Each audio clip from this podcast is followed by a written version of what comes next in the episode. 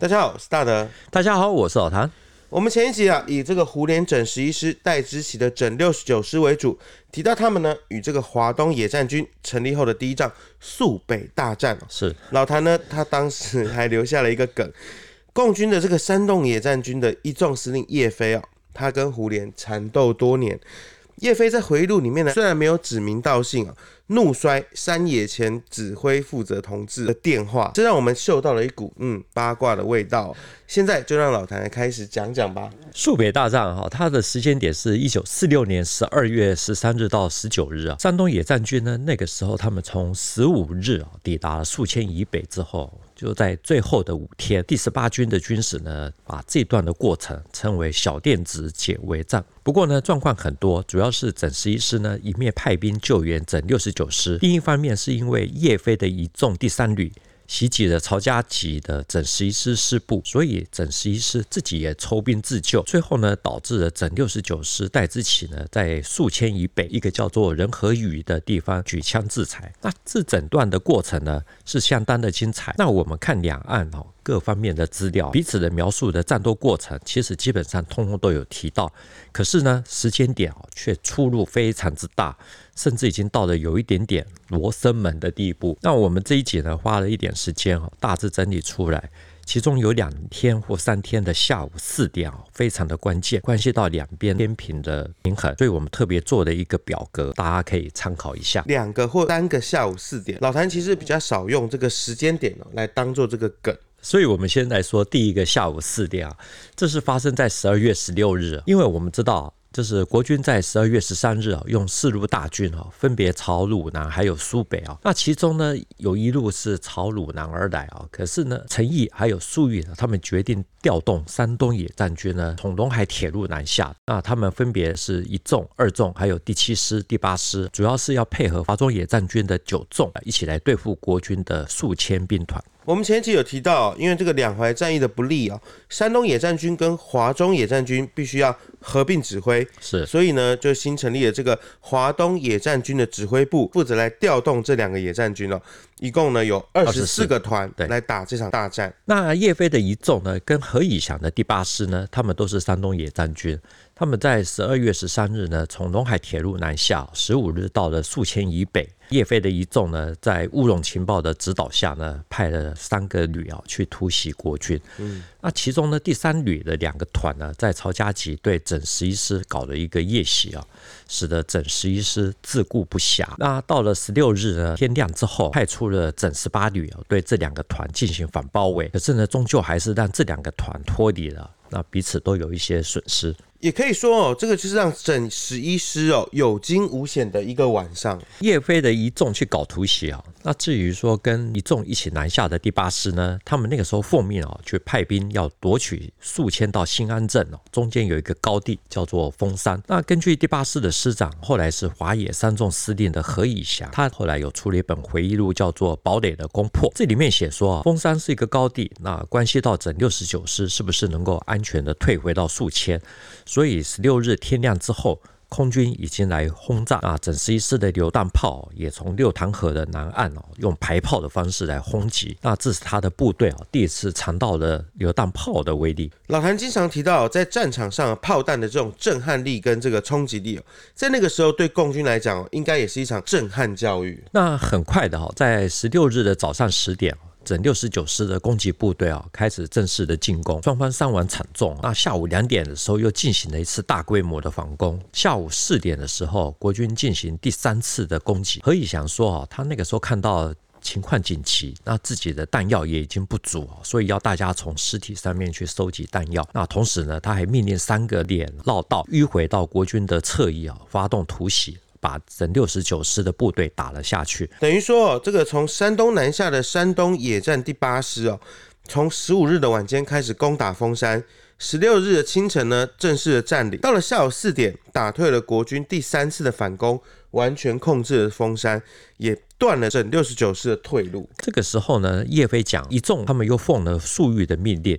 在十六日的黄昏之后，从峰山以南小甸子以北向东再度直插井儿头，还有曹家集。那他们要以东面的二纵、九纵，还有北面的第七师一起分割包围整十一师，还有整六十九师的联系。我看老谭哦，请我们这个弘志同学做的地图，井儿头其实它很靠近宿迁哦，看地图就比较清楚明白了。对对对，等于说呢，华野的第一刀是切断了这个整六十九师的退路。第二刀就是要切割整六十九师跟整十一师的相关的联系，进一步呢，他可以做整个堵绝整六十九师退往宿迁的一个动作。叶飞他的一纵呢，切入了整十一师还有整六十九师之间的阵地啊，他们占领了一块大概长六七公里、宽大概一到两公里的三角地带啊。可是相对来讲，他的纵队也变成孤军深入啊，也等于是被整十一师还有整六十九师哈给紧紧的夹住。到了十七日下午一点。整十一师幺幺八旅还有十八旅呢，一个团啊，正在全力的猛攻。根据叶飞的讲法，这个时候呢，第八师因为无法阻挡国军的轰炸，选择了后退。而且呢，获得了同意，这等于就是让插进等十一师跟整六十九师之间的叶飞一纵哦，他们这个部队要被包饺子。那叶飞的回忆录里面讲哦，他有很详细的描述啊。他说，山野前指负责同志呢给我来的电话，告知说第八师呢在峰山的阵地很难抵挡，要求撤退啊，他已经同意了，所以一纵也要撤。那叶飞讲，他一听好像晴空霹雳，他说。谁都懂得，大白天呢，开阔地，又在敌人的纵深，四面受敌哦，一个纵队一万多人，怎么撤？大兵团作战里面哦，挡不住攻击，选择后撤，这样啊会把其他的友军暴露在险境中。前面有讲到何以祥啊，他在回忆录里面说到，第八师打峰山相当的英勇，下午四点呢还大迂回逆袭哦，巩固阵地。那在何以祥的回忆录里面讲，他们是在十六日下午四点正式控制了丰山哦，立刻把兵力呢调去打峰山以南的一个地点哦，叫做小垫子，这也是为了要进一步切断整六十九师的退路，这也是粟裕的命令。这个小小电子呢，在代之奇制裁的人和圩以北，那关系到六十九师的安危，所以第十八军的军史呢，才把宿迁战役啊，从十六日到结束归列为小电子解围战斗。原来如此哦，所以这个叶飞啊，或者这个何以祥之间哦，一定是有一个人记忆出现了偏差哦。但我们比较想要知道的是，这时候叶飞他会怎么回应？叶飞回答啊，整十一师向我纵阵地疯狂进攻，那这个时候撤退啊，这个会使战略的意图落空，而且会使部队造成极大的损失哦。所以他希望呢，这位同志哈能够前来一纵加强指挥。叶飞说：“我希望你来指挥哦，像他这样子身经百战的将领哦，这个回答都是写信十足。根据叶飞的讲法，电话那一端呢，后来就想说敌人封锁的很厉害啊，带一个警卫班呢也进不去，仍然要我第一纵队呢撤得出来。叶飞立刻说啊，既然通路都被敌人封锁，你一个班都进不来，那我一个纵队这么多人，怎么可能撤得出去？所以他建议啊，如果要撤，也要等到黄昏以后。这位同志呢就在电话里面说。巴士已经撤了哦，你们撤不撤我不管了啊！叶飞这个时候就动怒了啊，激动之下呢，对方把电话给挂断了啊。叶飞呢，他说我气得摔掉了电话机。我发现哦，其实我们讲了蛮多这个在战场上的退与不退，是要不要坚持？这个前线的将领呢，什么时候该有自己的坚持哦？其实是很难抉择的。可是呢，其实我们也蛮想知道这位山野前负责同志到底是谁？他是陈士渠哈。我们前一集下面的留言已经有好朋友们破梗了，哦，所以我们这边就不多说。他是后来啊。华野外线兵团的司令，原来如此哦，还是拉回到这个战场的本身来。那叶飞接着讲，到了十七日下午三点半哦，离突围只剩下两个小时，可是呢，阵地依然不断在缩小。他那个时候当机立断，决定提前一个小时出击啊，所以就下令第一旅还有第二旅排成了番队啊，端起了刺刀，向正在进攻的国军哦开始进行冲锋。那整十一师呢，抵挡不住。哦，就撤退，就一路撤到了宿迁的运河边。也就是说，胡琏整十一师的解围好像并没有成功。整十一师被山东野战军打退啊，这个是事实。可是叶飞说的时间点呢，就像我们前面说的，又与十八军的军史他们的记载呢有很多的出入，都不太起来。我们前面提到，在十六日的下午四点，整六十九师分部队反攻封山哦，被山东野战军第八师打退。到了十七日。叶飞呢，第一纵队进入了这个整十一师跟整六十九师中间的这个地带。叶飞说呢，第八师撑不住撤退了，他呢要撑到下午四点左右打退了整十一师。老谭说，哦，这整件事情是很罗生门的。是是。其实我们蛮好奇的，换个角度来看，从整十一师或十八师的军史又怎么去说这一段？史政局出版的《国民革命军第十八军军史》啊。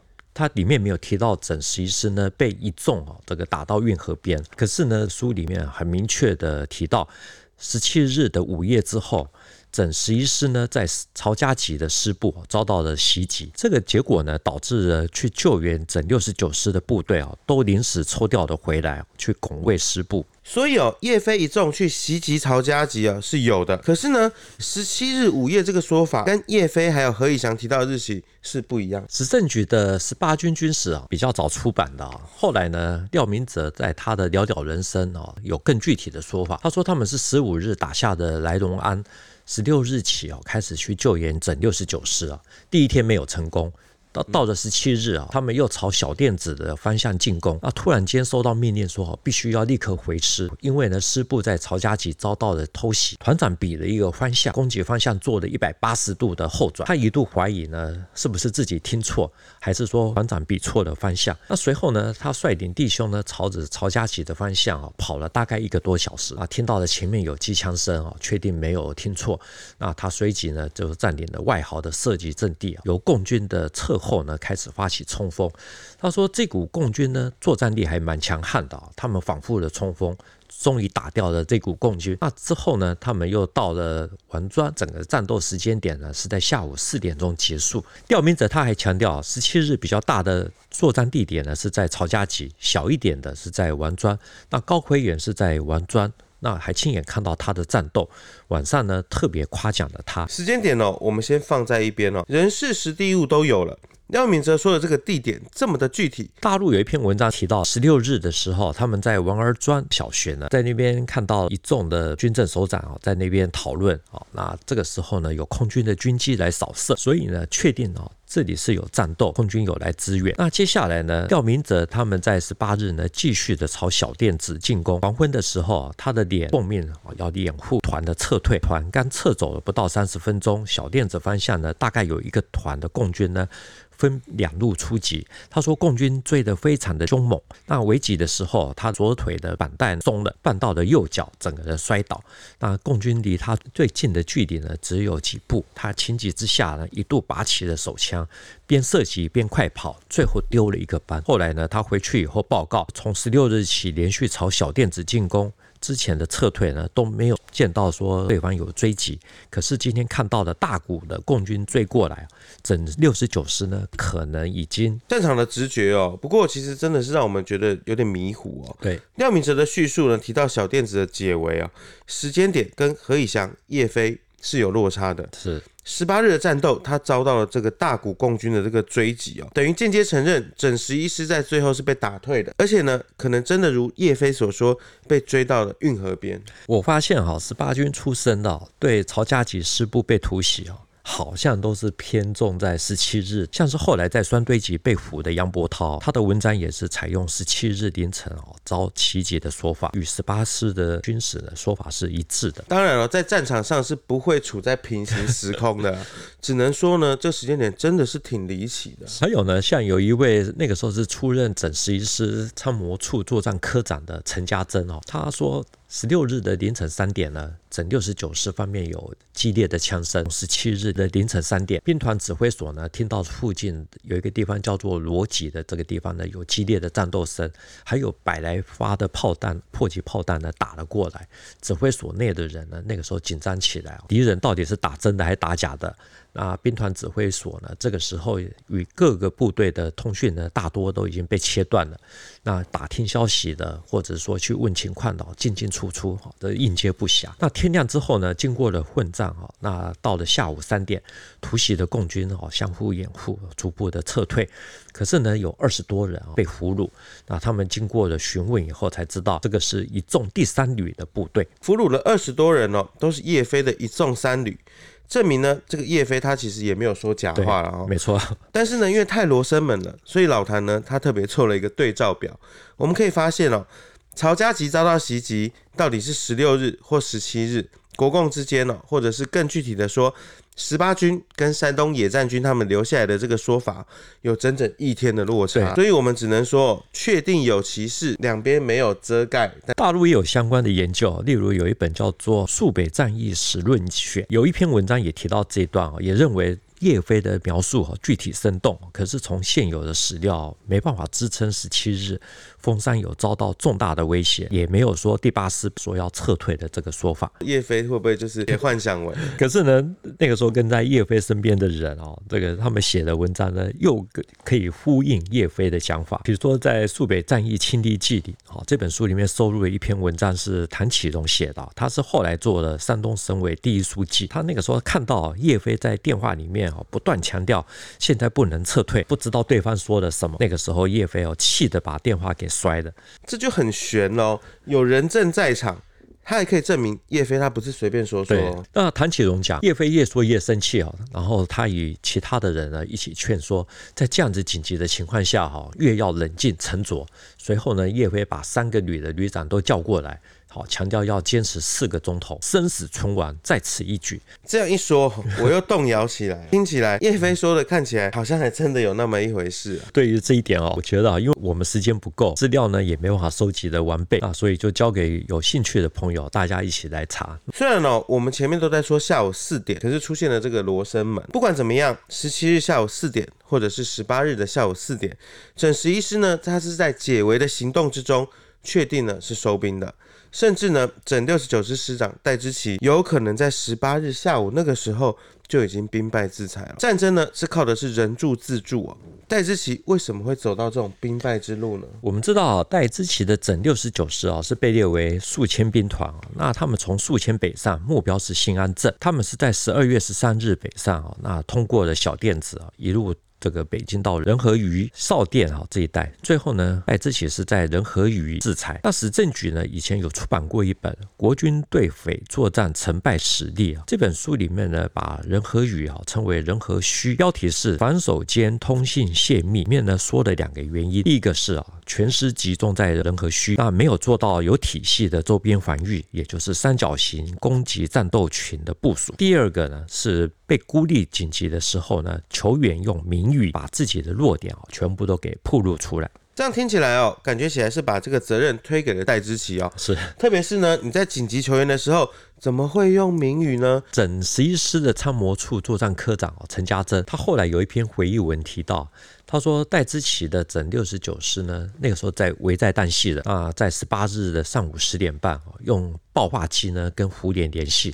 胡琏说：“八十一号怎么了？”戴之奇讲：“六十一号，我是八十一号，已经到了最危险的时刻，一零三快来。”那这个一零三这个代号呢是幺幺八旅的代号。胡琏讲：“哦，八十一号要防止敌人窃听，我一定尽最大的努力哦，不要再说了啊，改用电报。”之后呢，胡琏又打电报，这个催促高魁元的幺幺八旅啊，行动要快。高魁元说：“我们都是用最大的力量去做。老戴呢，戴之奇呢，跟我多年的相处，我能够不尽最大的努力吗？我现在距离敌人不过两百米啊，此刻呢，敌人又增加了生力军。我们知道高魁元后来当过这个国防部长，对，也就是说，他当时呢，连师长都已经站在这个火线上面督战了。到了中午的时候，戴之奇又用报话机呢来跟胡琏通话，胡琏说。说八十一号怎么样的？戴之奇讲哦，六十一号说话要算数啊，你要履行你的诺言哦，我只能再支持一个小时的。胡琏讲说，八十一号要防止敌人窃听，我一定尽最大的努力，